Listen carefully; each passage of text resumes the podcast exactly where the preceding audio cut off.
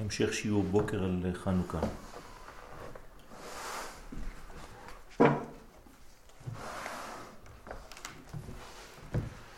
דיברנו על הכוח של הנשימה אתמול, רש מ"ג בטור השמאלי.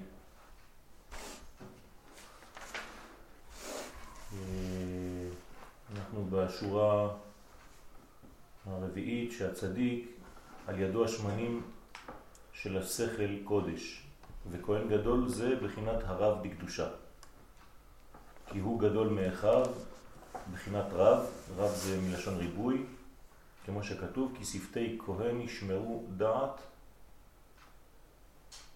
כן, מה התכונה של הכהן? שהשפתיים שלו מסוגלות לשמור דעת.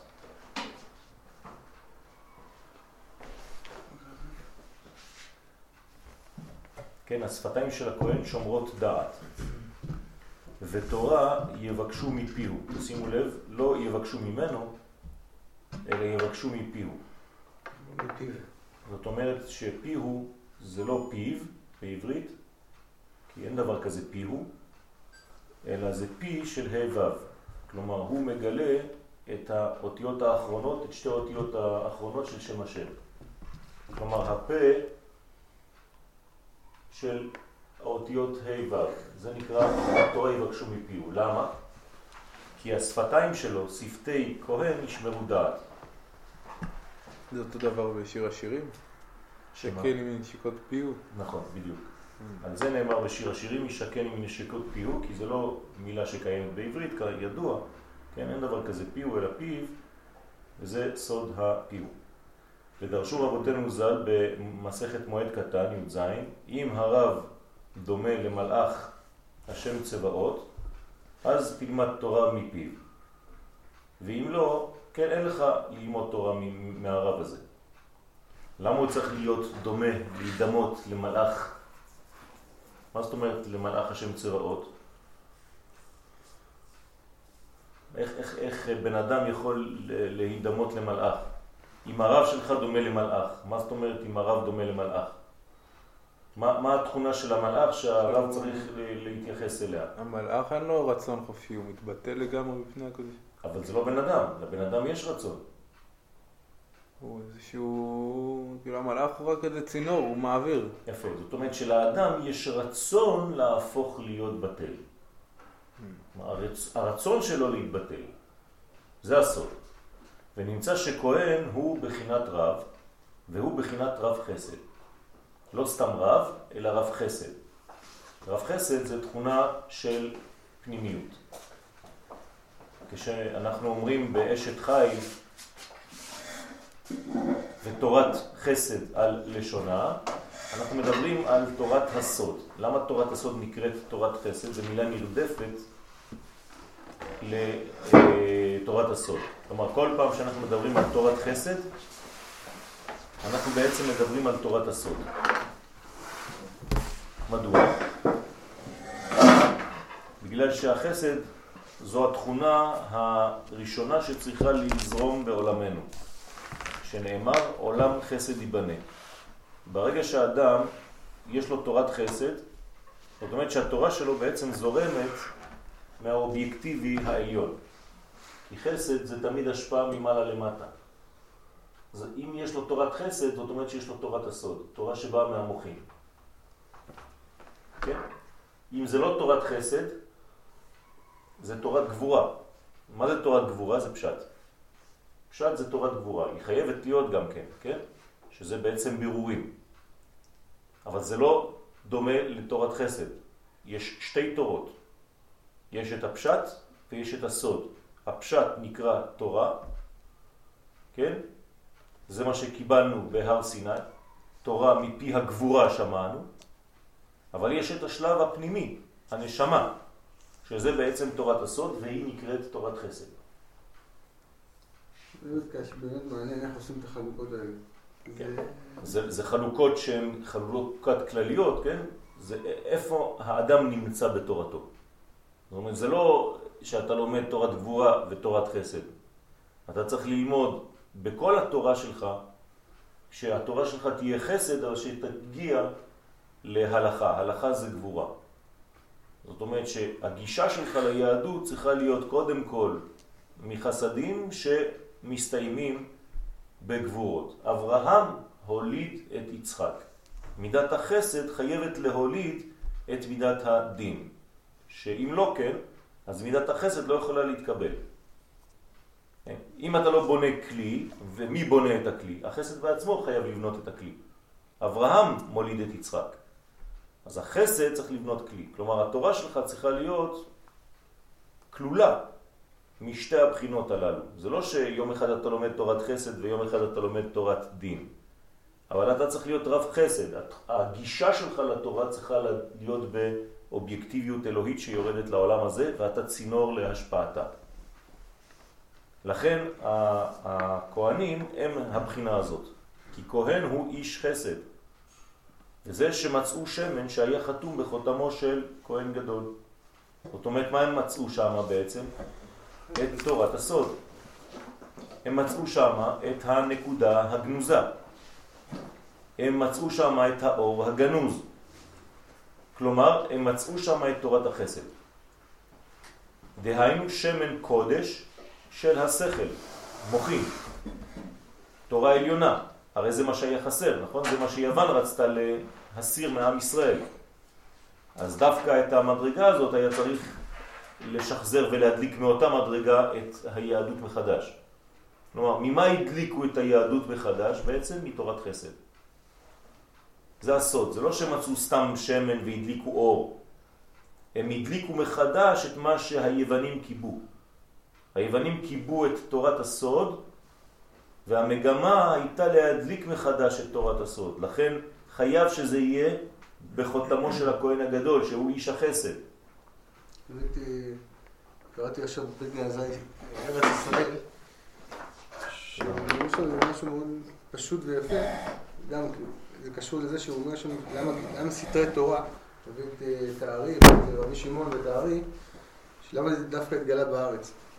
אז הוא אומר ש... כותב שם במברילה כזאת, שאין הפרש כאילו באיפה שנמצא השם. יש הפרש בגילוי שלו. נכון. אז הוא אומר, כמובן, כאילו, הוא אומר, כמובן שבארץ ישראל, כאילו, הגילוי יותר גדול, בשבת הגילוי יותר גדול וכן הלאה. ואז הוא אומר שם, כאילו, את הדיוק הזה, שזה רק העניין של הגילוי. כן. פה ניסו להחשיך. נכון. כלומר, הכל עניין של גישה, הכל עניין של כלי, בוא נגיד. כן, הכלי הוא זה שאו מגלה או מסתיר. כלומר, האור הוא ישנו, הוא תמיד נמצא. האור האלוהי נמצא, הוא פה. הרי הפח הקטן הזה, פח השמן, היה. היה שם, באמצע החדר. זה לא שהוא היה גנוז, אלא הבחינה שלו גנוזה, הבחינה שלו לא נראית למי שלא נמצא בקומה הזאת. לכן היא נקראת גנוזה, לכן היא נקראת כאילו היא הייתה בהסתר.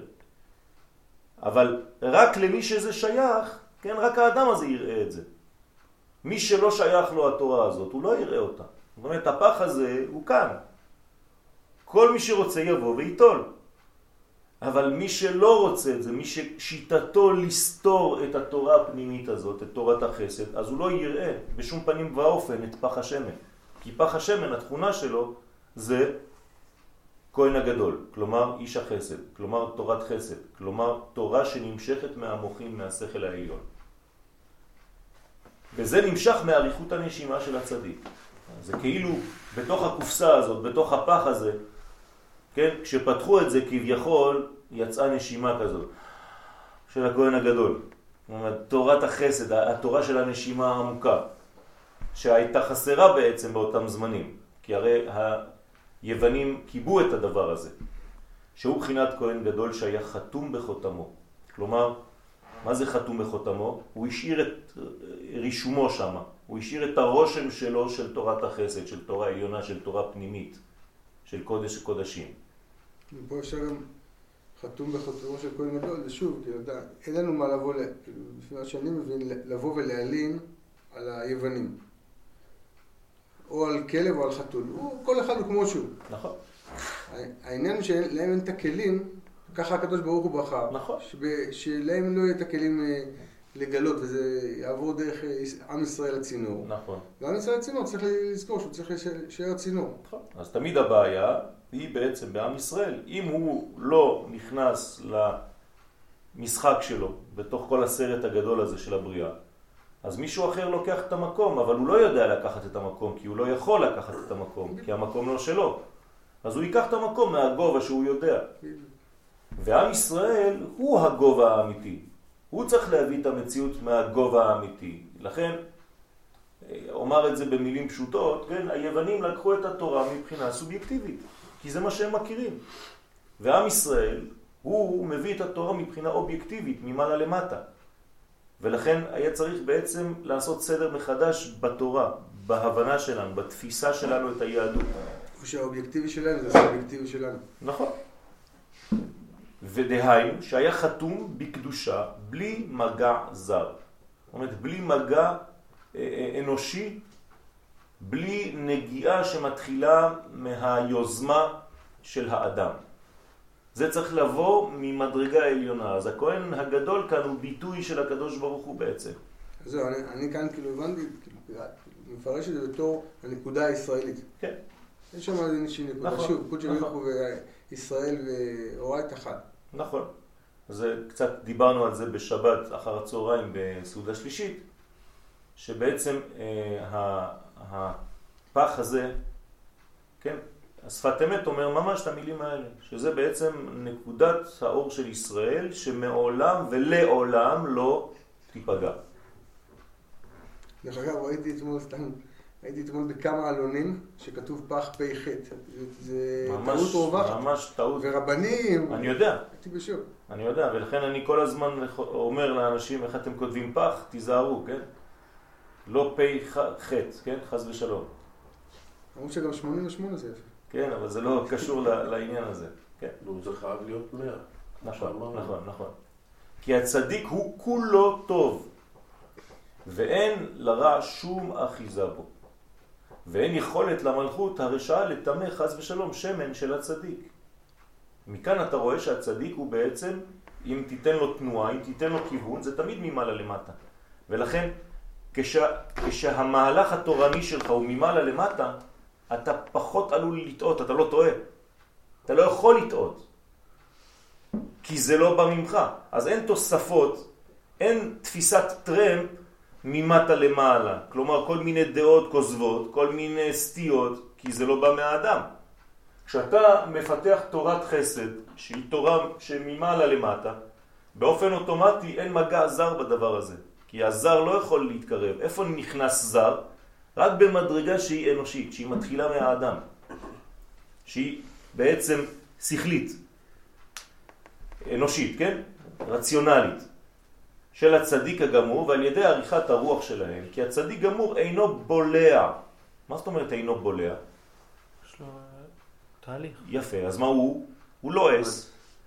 ההפך מבולע זה לא אומרת, הצדיק הוא לא אס. כלומר, התהליך שלו אה, אה, יותר חשוב אפילו מהיעד, כביכול.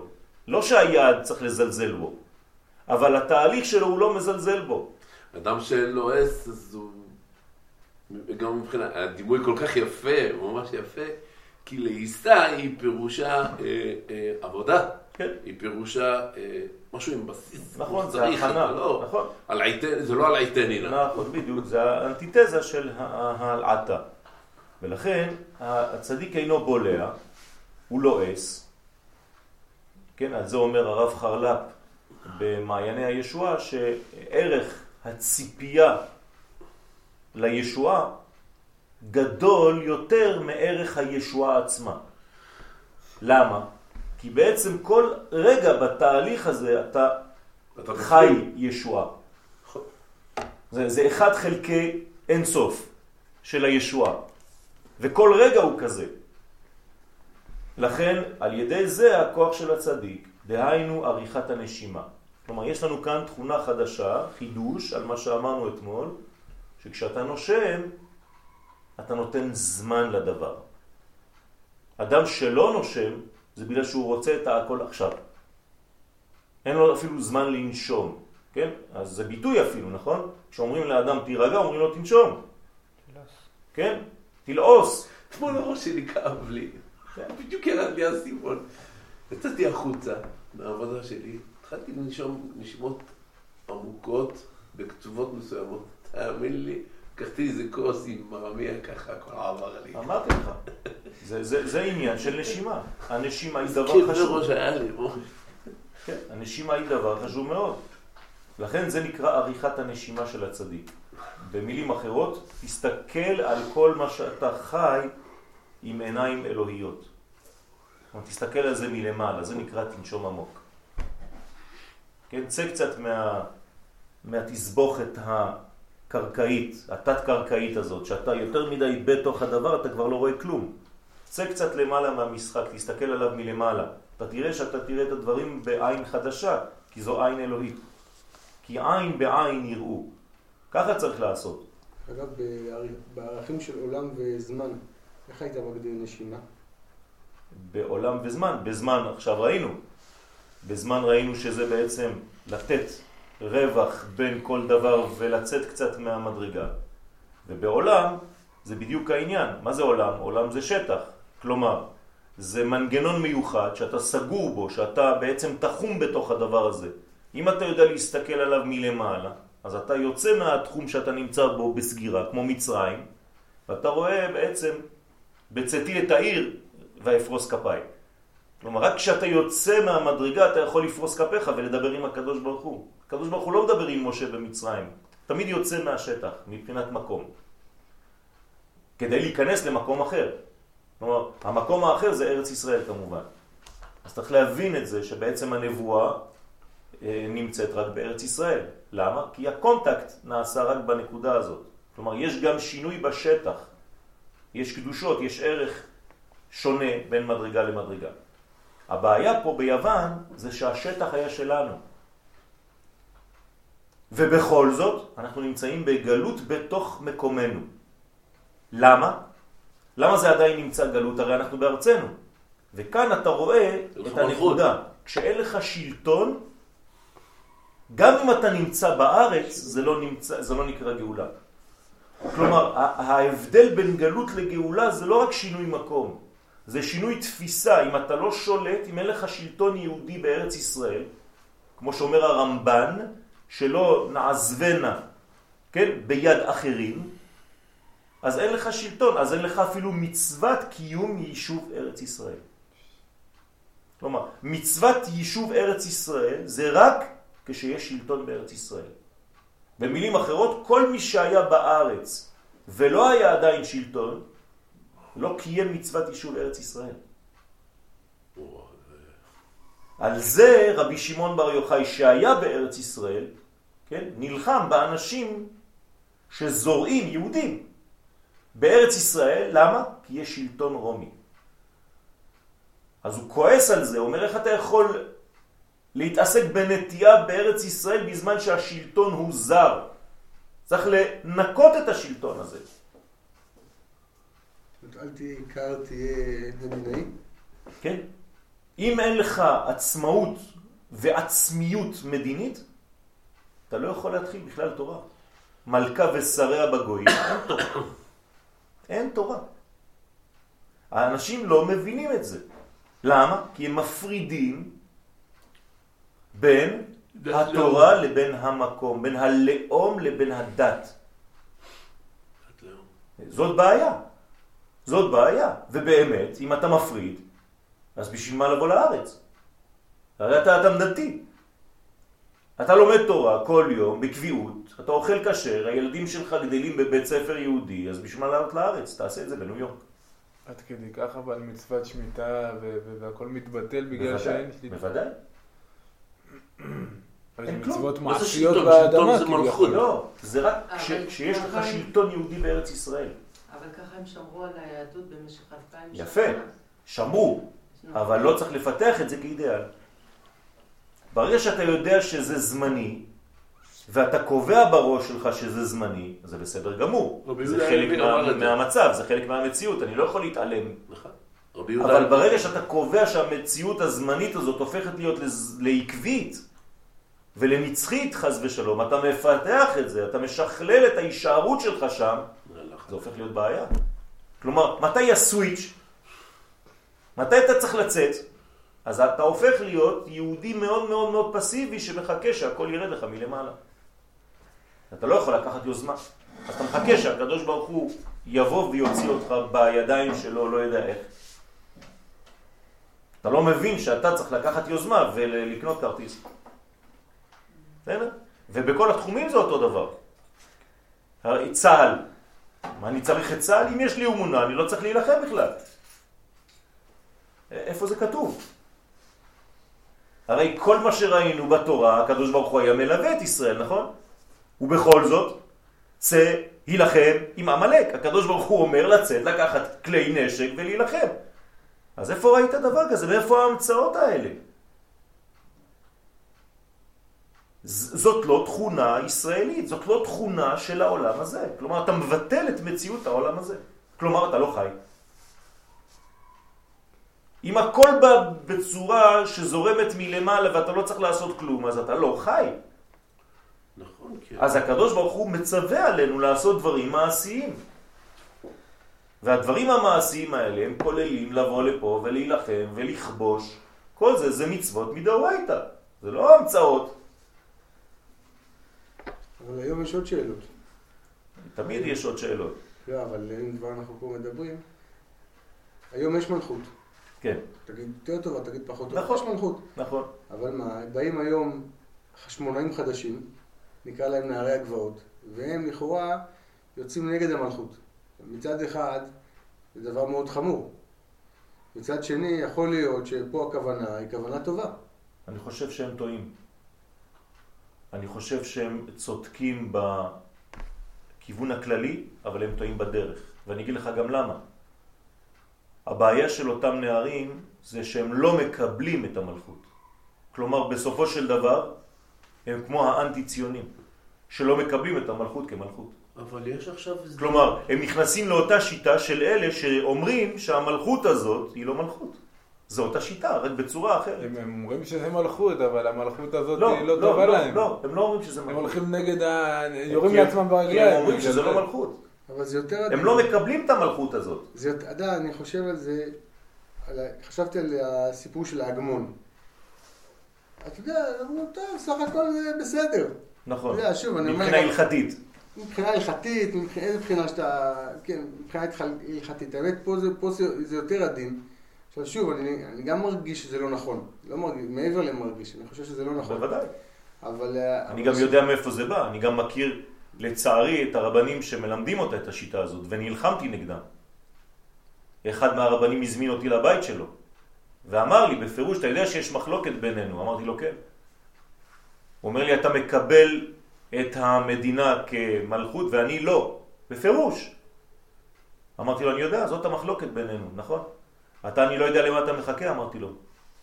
אתה מחכה ליד אה, של הקדוש ברוך הוא, עם טלית גדולה של ארבע קילומטר על ארבע, שתרד מהשמיים? אני לא מבין. מה, על מה, ממה אתה... לא, אין מלכות, רק השם. אבל איך זה מתבטא? זה, זה לא מילים. אתה רב, תחשוב על מה אתה מדבר.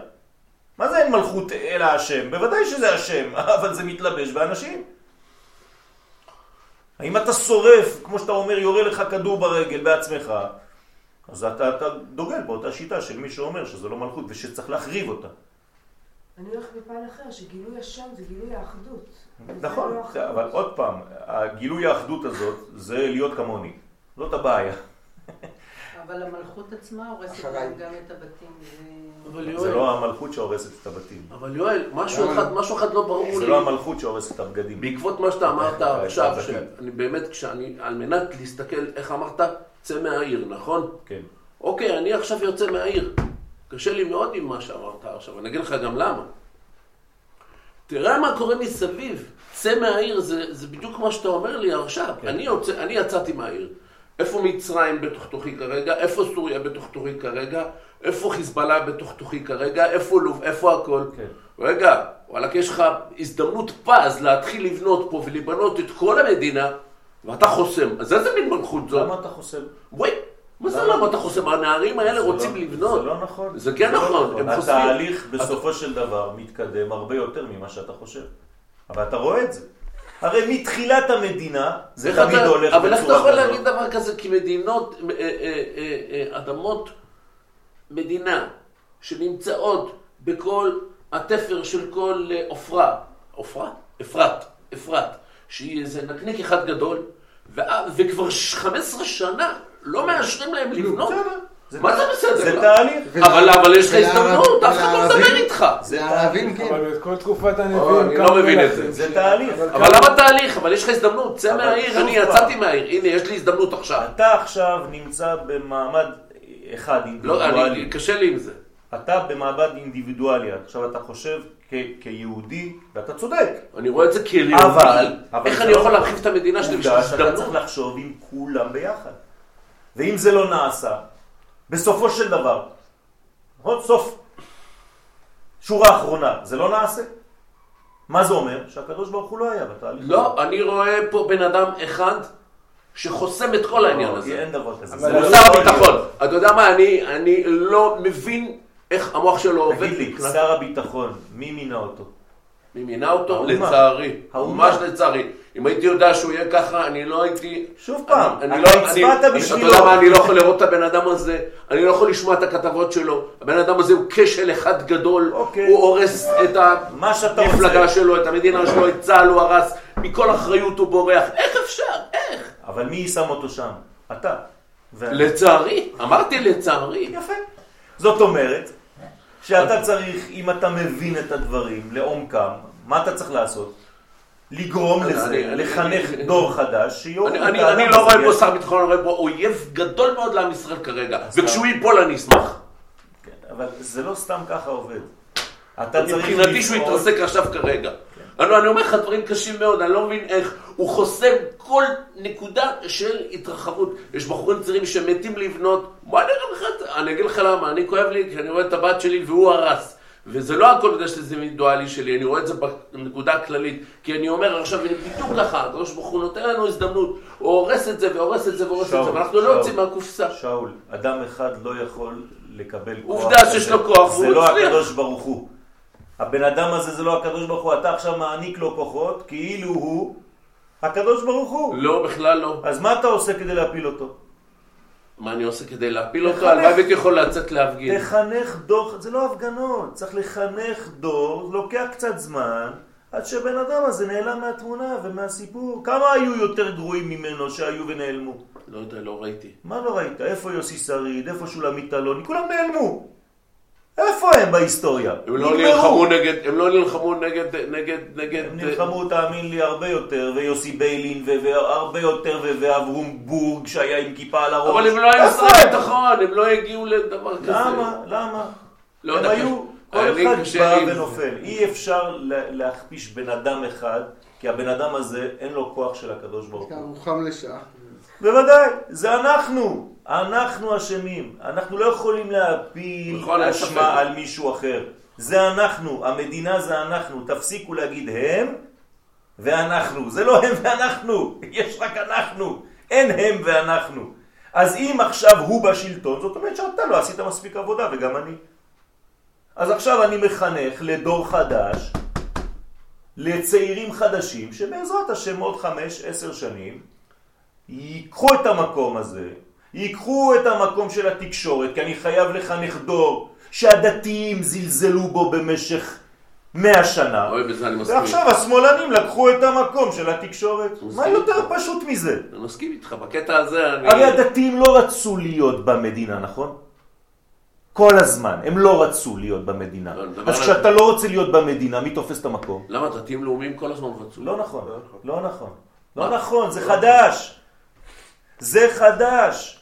נכון, שר- ש- שהוא רצה להכריז על הקמת המדינה, מי שהתנגד מתוך... כל הדתיים. התנגדו. לא צריך להתבלבל, רבותיי. אז לוקח זמן, אם הם היום בשלטון בצורה יותר משמעותית ובמשפט ובתקשורת וב... למה? זה בגלל שהיה ואקום, היה ריק. אז הם מילאו את המקום, תחנך דור חדש לתקשורת. היו בתי ספר דתיים לתקשורת? כמה זמן זה קיים? רק עכשיו, השנים האחרונות. למה? כי עכשיו הם מבינים שצריך להיכנס לממשלה. עד היום מה אמרו לנו? להפריד את הדת מהמדינה. ככה אומרים הדתיים עד היום, מלא דתיים. היום הם מבינים שהם לא יכולים להפריד דת ממדינה, ולהפך צריך להכניס את כל הבחינה האלוהית בתוך המדינה הזאת. אז לכן גם ש"ס נכנסה לממשלה. זה חידוש עצום שש"ס נמצאת בממשלה. וכל החרדים האשכנזים. זה דברים חדשים שלא היו. כמה זמן זה לוקח כדי לתפוס מקום שם? זה לוקח זמן. בינתיים האחרים עשו שם רגליים, עשו שם עמודים, יתדות. תקעו שם ברזלים, מה אתה חושב? אם היית כאן בהקמת המדינה והולך עם הרב קוק שאומר שצריך להיכנס והיו מקשיבים לו, אז לא היה המצב הזה. אז אי אפשר לבכות על אחרים. זה לא אחרים, זה אנחנו. אני אשם. אז מה אני עושה כדי לתקן? לא בוכה. אני מחנך. דור חדש. נותן שיעורים. לא, אין ספק. בקטע הזה אין ספק. אני אומר. שהיום... אז זה לוקח זמן. כשאני אומר, כשזה לוקח זמן, זה לוקח זמן, זה ייקח עוד חמש שנים, לא יודע כמה. וזה כואב. בוודאי. לא אמרתי שזה לא כואב, זה, זה סיפור אחר. לא, לא להתבלבל, כן? לא. כואב זה כואב, אבל זה אשמתי. ואני צריך לעשות עכשיו תיקון. אחריותי, לא אשמתי. זה גם אשמתי. אה, רגשות אשם זה לא משהו שיכול... בסדר, אבל זה, זה, זה, זה, יש... אני, אני חלק בדבר הזה. אני לא יכול להפיל את זה על אחרים. וכשאתה רואה פוסל במומו של מישהו אחר, אתה. פוסל במומך שלך. זאת הבעיה. לכן כל האנשים האלה קיימים בתוכנו.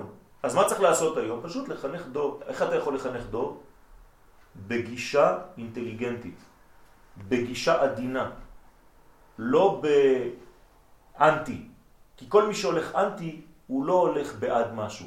הוא סתם הורס מה שיש. לא אני, אני חושב שאם אתה מביא קבלן ערבי להרוס לאחיך את הבית, איך אתה רוצה לחשוב? נכון.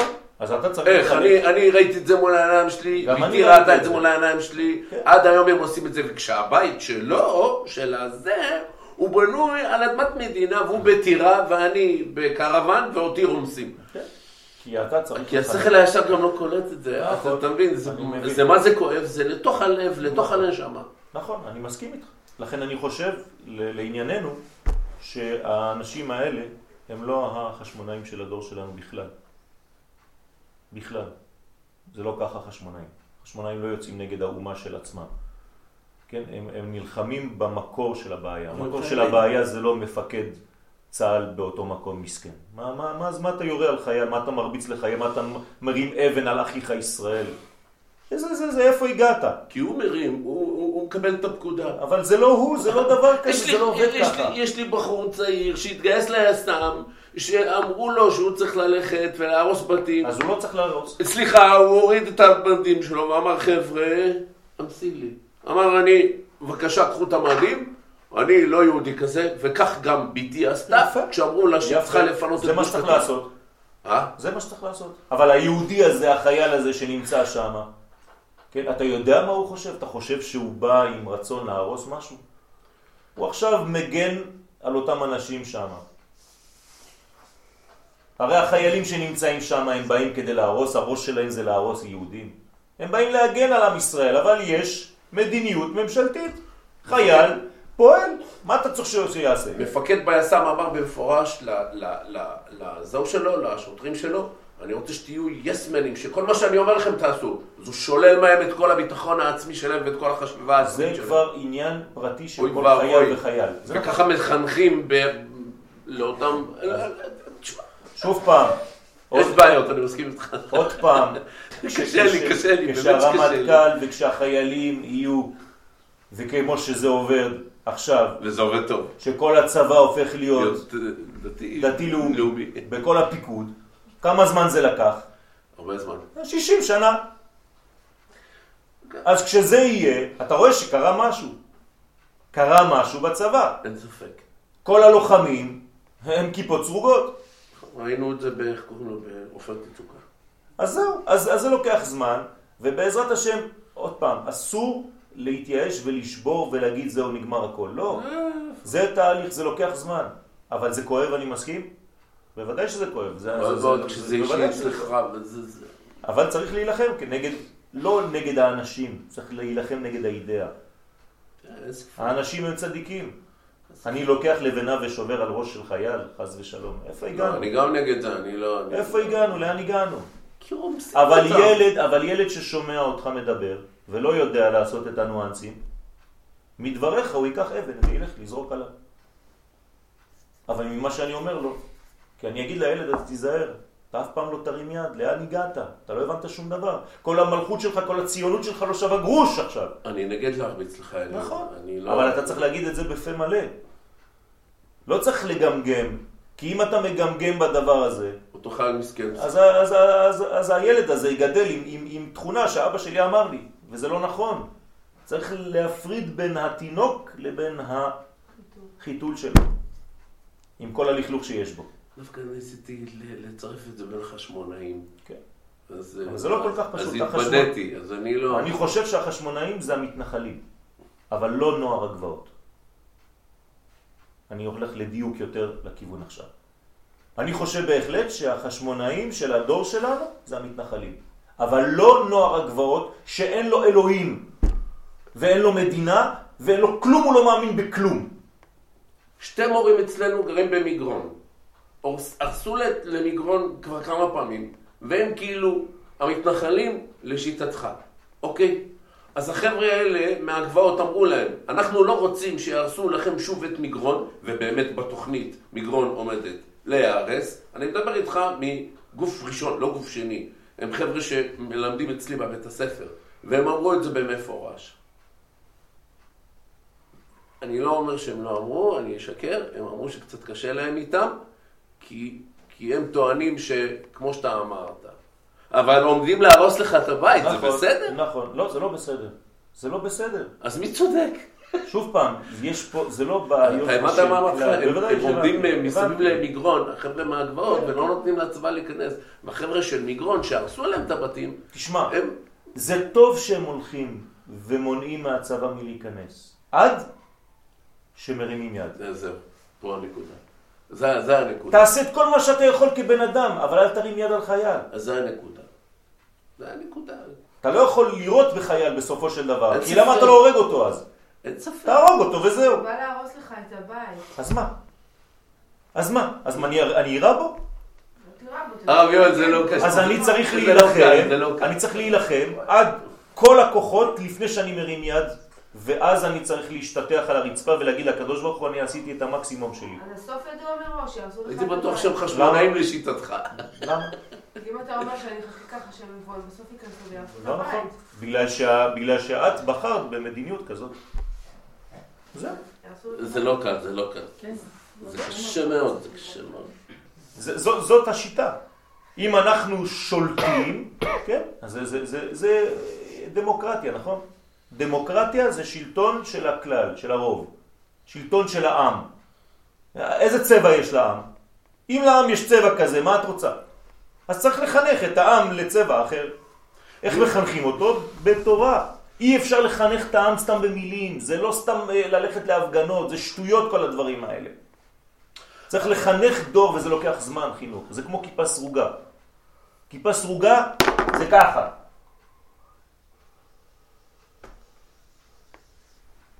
זה לא שאתה בא ומדביק חלקים של כיפות, זה תהליך. אבל גלעד בנה לו בית כל כך יפה, גלעד זר, בנה לו בית כל כך יפה, אני שרה ראתה אותו שנייה אחת, רק. חוזר ל- לממדים. אבל הוא לא, הוא, לא, הוא, לא, הוא לא נקרא נוער הגבעות, והוא לא הלך נגד הצבא, נכון. ובאמת, היא אדם כזה נחמד, גם. משה זהה, אני אומר גם כאן ה... הוא משרת גם בצבא, הדברים. הרבה יותר דקים. אז איך, אפשר להגיד? אני לא. כי אין, מה זה נוער הגבעות? נוער הגבעות זה- זה- זה זה ביטוי אה, תקשורתי, אין לא נוער. הגבעות.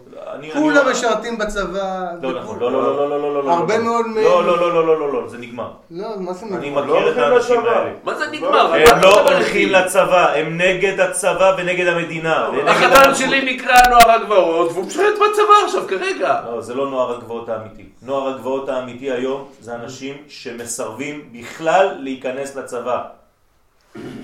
אם בן אדם כזה מסוגל להרוג חייל, אז למה שכשיש לו נשק M16 שיירה בכולם? זה אנשים שלא הולכים לצבא, זה אנשים שמסרבים לקבל את המדינה כשלטון. אין להם את זה, זה נגמר. זה לא אלה נוער הגבעות, רבותיי, אתם מתבלבלים. מה שאתה אומר זה מתנחל, הוא מהחשמונאים, כן. הוא לא נוער הגבעות. הבן אדם הזה שאתה מדבר עליו עכשיו, הוא לא ירים יד על חייל וירביץ לו. מגלעד. אבל מרים פרץ גם כן רוצים להרוס את הבית של הבן. היא תרים יד על חייל ותהרוג אותו? לא. בשום יפה, אופן. זהו, אז זה מה היא שאני לא, אומר. היא, וואי וואי וואי. כאן ההבדל. כאן ההבדל. רובם לא ירימו יד. רובם. מה רובם? הנה. מה שקרה השבוע זה קלקל את כל התהליך הזה. זה דרך אגב אומרים שזה הרבה גם כעניין של פרובוקציה, אני לא יודע כמה נכון, לא חשוב. תשאל מה שהיה, אתה צודק. כן, זה אבישי לא ב- רביב מספר 2. מה שאתה רוצה, זה נכון. אבל לעשות הבדל בין הדברים. צריך לעשות הבדל בין הדברים. אמרתי, צריך להילחם. נכון. צריך להילחם, כן. אבל ה- אותם אנשים שהם נגד הכל, ואני מכיר, אני יודע, אני אומר לכם, אני מכיר אותם, ראיתי אותם ב- ב- ב- בתפילות בכותל. זה אנשים שהם נגד הכל, הם לא מקבלים כלום. אין שלטון, אין להם שום דבר, אף אחד לא מעליהם. גם אבא ואימא שלהם הם לא מקשיבים להם והם שום דבר, אין כלום. האנשים האלה מסוגלים להרים יד על חיי, זה לא, כן, הנה, זה עשו, זה עשו את זה השבוע. כן, לבנה על הראש של החייל. כן, אפשר להרוג אותו בצורה כזאת. אתה עושה דבר כזה? עד הגבול הזה, אני אומר שאתה צדיק. ברגע שעברת את הגבול הזה, זהו, נזרקת החוצה. אתה כבר לא שייך. אתה עושה שטויות כבר. זה כבר מחוץ לעניין. תילחם בדרכים הכי קשות שאתה יכול. גם אני נלחם, גם אני מהצד הזה. אבל אני לא ארים בחיי, בחיים שלי, כן, יד על חייל חס ושלום. בסופו של דבר כשיבואו ויפנו חס ושלום, גם אותי, אז אני אלחם בכל מה שיש לי, בלימוד ובצעקות וב... אבל אני לא אגיד לו שאתה נאצי, ואני לא אגיד לו שאתה... ח- מה זה הדברים האלה? וזה כואב, ואני, מה, זה, זה, זה אני. גם זה, זה- גם אני חלק מזה. גם אני בצד הימני של, של המפה. אפילו הקיצוני ביותר, אבל לא הקיצוני עד כדי להרים יד. אתה לא. זה- זה- זה פתאום מרגיש לי קצת כמו עקדת יצחק אה, לאומית, הבחינות האלה. זאת אומרת, באים מבקשים ממך לעקוד, מה זה כאילו לעקוד את ה- את את הבית שלך, את הדברים, את הערכים הכי, זה שלך. נכון, נכון, ו- אתה צודק. אתה צודק. אני, או שוב פעם, שלא תבינו אותי לא נכון. לעניין. יש פה שורשיות לעניין, הדבר הזה לא צמח פתאום. תסכים איתי. אה, זה מה שאני אמרתי לך. אתה נתת לו לצמוח כי אתה לא היית פה. כדי שהוא יצמח בגוון שלך. זה בדיוק מה שאמרתי. אז עכשיו תעשה את כל המאמצים כדי שהגוון החדש של הדור הבא, כי, הרי זה עניין של 15-20 שנה להצמיח עוד דור חדש עם מנטליות אחרת, עם דור אחר, עם ראש אחר. אז תעשה את זה עכשיו. זאת אומרת שבמצב הקיים אין, אין איך להתמודד. לא, לא אמרתי עכשיו שאין. אין איך להתמודד. לא, יש לי איך להתמודד. לעוד חמש, עשר שנים. כי צריך להשקיע. זה לוקח זמן. עכשיו. צריך להזיז את כל התקשורת מהמקום שלה. ויש הרבה תקשורת לוקח היום זמן. יהודית. הרבה תקשורת. אז האנשים שבתקשורת היום, הם כמה, באיזה גילאים? מ-30 עד 50? כן, אז הם צריכים להגיע לגיל 50-60 כדי שישימו אותם בצד. ואם יבואו טובים מהם, אז ייקחו אותם. ואם השיט, השיטה תשתנה, אז ייקחו אותם. ואם תראי יותר ויותר דתיים בטלוויזיה, אז ייקחו אותם. אם לא, אז לא. ואם בבתי המשפט העליון היו דתיים יותר, שמתעניינים בזה, ולא כל היום רק נמצאים בישיבה, לא אכפת להם משום דבר אחר, אז היו לוקחים אותם. תפסיקו לחלום. אין ספק, זה תהליך וזה קורה, זה קורה. נכון, אז זה קורה, זה קרה כבר לפני עשר שנים זה התחיל, וברוך השם זה מתקדם. אמרתי לכם, הנה, עוד אוטוטו, רוב הצבא כבר בגוון הלאומי, הדתי, כמו ש... כן, ברעיון הלאומי הדתי של הרב קוק. זה ברוך השם, זה מהפכה. זה לקח זמן כדי להתהוות, הדבר הזה. אפשר לשאול אותך שאלה אישית? כן. למה אתה לא שם עם כל הכוח שיש לך? מה זאת אומרת שם? שם, בפוליטיקה. כי יש לך כוח דיבור, יש לך כוח השפעה מאוד גדולה. אני- אני- לא להיות שם. זה לא עובד ככה. זה לא, זה לא סתם ככה. צריך שה... אין לי את הכוח, יש לי את הכוח של הדיבור אולי, אני לא צריך אנשים שמדברים. צריך אנשים שיודעים לשנות, לתרגם את הדיבור הזה למציאות. את זה אני עושה דרך אנשים אחרים. אתה מאחורי הקלעים. כן, דרך אנשים אחרים. כלומר, אני משדר לאנשים אחרים שבאים, כן, והם נמצאים במקומות יותר גבוהים, את התורה הזאת, את הגוון הזה, ולאט לאט זה מחלחל, זה מחלחל וזה מחלחל. זה מה שקיבלתי ממורי ורבי. לא להיות אתה שם כי אתה לא מסוגל, כי אתה איש דברים ואני לא צריך איש דברים, אני צריך איש בפועל ואני לא יודע לארגן דברים מבחינה כלכלית, מבחינה מדינית, זה לא אני, לא יודע. אז מה הם צריכים אנשים שמדברים? פלברות? הם לא צריכים את זה. אז אני משדר את הפלברות שלי לאנשים שיודעים לתרגם את זה למציאות. וברוך השם זה עובד. עד אתמול בלילה חזרתי משיעור וצחקתי. כי שמעתי ברדיו תוכנית על דבר ש, ש, ש, שדיברנו עליו לפני עם, עם אותו בן אדם. וברוך השם זה מתקדם. השופטים החדשים שימונו בעזרת השם, יש שינוי גדול שהולך להתרחש עכשיו. זה, זה שינוי של שופטים, עם שופטים ספרדיים ואשכנזיים באיזון. זה דברים שמשתנים. הוא באמת שם בוועדה. בוודאי. אז, אז צריך לדעת לעשות את זה מאחורה. אבל כמה זמן לקחת שהבן אדם הזה יבוא לשיעור? גם כן 15 שנה. אבל צריך זמן, אין מה לעשות. כשיוסף היה במצרים, כן, מכרו אותו, נכון? זה מתנחל? כן, נכון? הוא לקח אבן וזרק על האחים שלו? לא. הוא ידע שזה תהליך, ומתוך התהליך הזה הוא צריך להיות בכלא שם. זרקו אותו לכלא, אותו מתנחל, ובמשך 22 שנה הוא סובל. נו, מה הוא אמר לעצמו? אה, מה אני לבד, אין, אין סיכוי בכלל. הנה בסופו של דבר, ברוך השם, משם הוא צמח ומשם הוא עפר, עשה את המהפך הגדול. הוא הולך ללמוד אותם, הוא גם לא זורק עליהם. נכון. זאת אומרת, אני עכשיו צריך לגדול מהדבר הזה, ואני אומר להם, מה אומר להם יוסף? שבוע הבא. אתם חשבתם לרעה, נכון? אלוהים חשבה לטוב. אתה מסוגל להגיד דבר כזה? אז נכון שזה לא הבית שלי הפרטי שנהרס, כן? אבל לדעתי זה הבית של כולנו שנהרס. זה לא הבית של אלה שהיו בגוש קטיף בלבד. אני צריך להרגיש כאילו זה היה הבית שלי, ואני מרגיש ככה. וכתבתי בכתבה שזה היום הכי עצוב בחיים שלי. אבל מעולם אני לא ארים יד על חייל ואני לא אראה בחיי. בשבוע ימים לא יכלתי לישון מזה. אתה יודע מה זה? לא יכלתי, אני כל, כל גופי רעד ואתה כן. לא מבין מה קרה. וכמה זמן הגוף שלך רעד כששמו לבנה על הראש של החייל? גם כואב לי. לא, אבל כמה זמן? לא, כואב לי גם.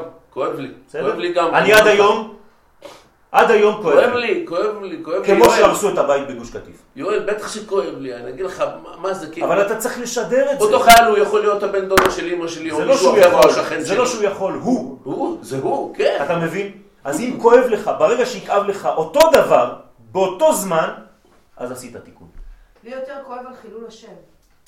זה בסדר, זה- המגמה הכללית, בסדר, בסדר. את. צודקת. אבל אני כואב לי על הדבר הזה. לא פחות מאשר הורסים בית. כואב לי שחייל צריך להתמודד נגד האחים שלו מסכן באוטו, פותח את האוטו, זורקים עליו אבנים כמו איזה זבל, כמו איזה... מה זה, חיית פרא? עם, לבנ... עם לבנים על הראש? אז תגיד פרובוקציה, תגיד מה שאתה רוצה, זה נכון, אבל על זה אני בוכה, על זה אני בוכה, כואב לי. אני לא מסכים עם האנשים האלה, אני חושב שהם טועים והם פושעים. ואסור שהם ייצגו כביכול את המתנחלים, כי זה לא נכון, הם לא מייצגים. אז צריך להיזהר מאוד איך, כן, איפה לשים את התכונות. מי זה החשמונאים של היום? מי זה המרדכי ואסתר של היום? מי זה המתייוונים של היום? אז נכון, אותם אנשים, אני מסכים איתך, הם מתייוונים. אני מסכים שהם מתייוונים. המנטליות שלהם מעוותת. אבל מה אני עושה נגד המתייוונים? אני חייב לחנך אותם, זה האחים שלי. כן? האישה של רבי מאיר במסכת ברכות, מה אמרה לו? תתפלל עליהם. יתמו חטאים ולא יתמו חוטאים. וממילא הוא רשעים עוד אינם. אז אני מתפלל על יתמו חטאים ולא יתמו חוטאים. אני אוהב את האחים שלי, גם אם הם בשמאל הקיצוני. אין ספק, זה המוטו של ארבעת המינים והכל וזה, לכל האורך הדרך, נכון. אז אתה צריך להתמודד, ואתה צריך להמשיך להילחם, ואתה צריך להמשיך לכאוב, כי זה כואב, וגם לי כואב. אבל חז ושלום לא להגיע למצב הזה, לשלב הזה. ככה לדעתי. בטח, מה, משה רבנו רואה את זה, אנחנו לומדים ממנו את הדבר הזה, וכאיש עברי... נכון. אז צריך להיזהר מאוד מאוד בדברים האלה. אם אין פה משהו שבא מן העליון, כן, בצורה של נבואה, אסור לזוז. אסור לזוז, תיזהר. אתה לא קיבלת נבואה, אין לנו נביאים היום. אם היה לנו נביא היום והנביא אומר לך, כן, תרים יד, אז תרים יד. כי זה נביא, זה משהו אחר. משה רבנו אמר להרים יד. על מי? וגם רגל. וגם רגל, על כל מי שעשה את העגל, נכון? Mm. תעברו מן המחנה מפה ופה ותהרגו. אבל למה? למה משה אומר את זה? זה. דיבור אלוהים. זה דיבור אלוהים, זה לא בן אדם שממציא דברים. צריך להיזהר מאוד. אתה לא הקדוש ברוך הוא, אתה לא שומע קולות. מעניין, לאורך כל התהליך, כל הזמן אנחנו אומרים בדיוק את אותו דבר, אבל בשינוי פאזה. נכון. זה- זה זה- תמיד זה אותו עניין, זה נכון. זה ונורא. אותו, אמרתי, תמיד זה אותו משחק, רק משנים לנו את ה-X ואת ה-Y. טוב, עד כאן להיום. מחר אין שיעור.